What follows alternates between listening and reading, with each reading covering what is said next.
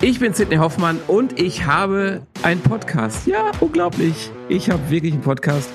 Und äh, da geht es natürlich um Autos. Aber nicht nur um Autos. Es geht um verschiedene Themen. Und das freut mich auch. Aber was soll ich euch sagen? Es geht um Leidenschaft. Es geht um Schnittmenge. Und diese Schnittmenge ist halt eben, wie soll es anders sein, bei mir ein Auto.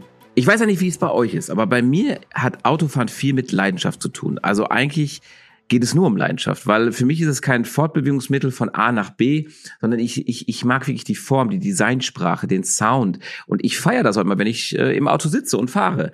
Und ich bin echt glücklich, dass ich eine äh, wirklich leidenschaftliche Partnerschaft habe mit Alfa Romeo.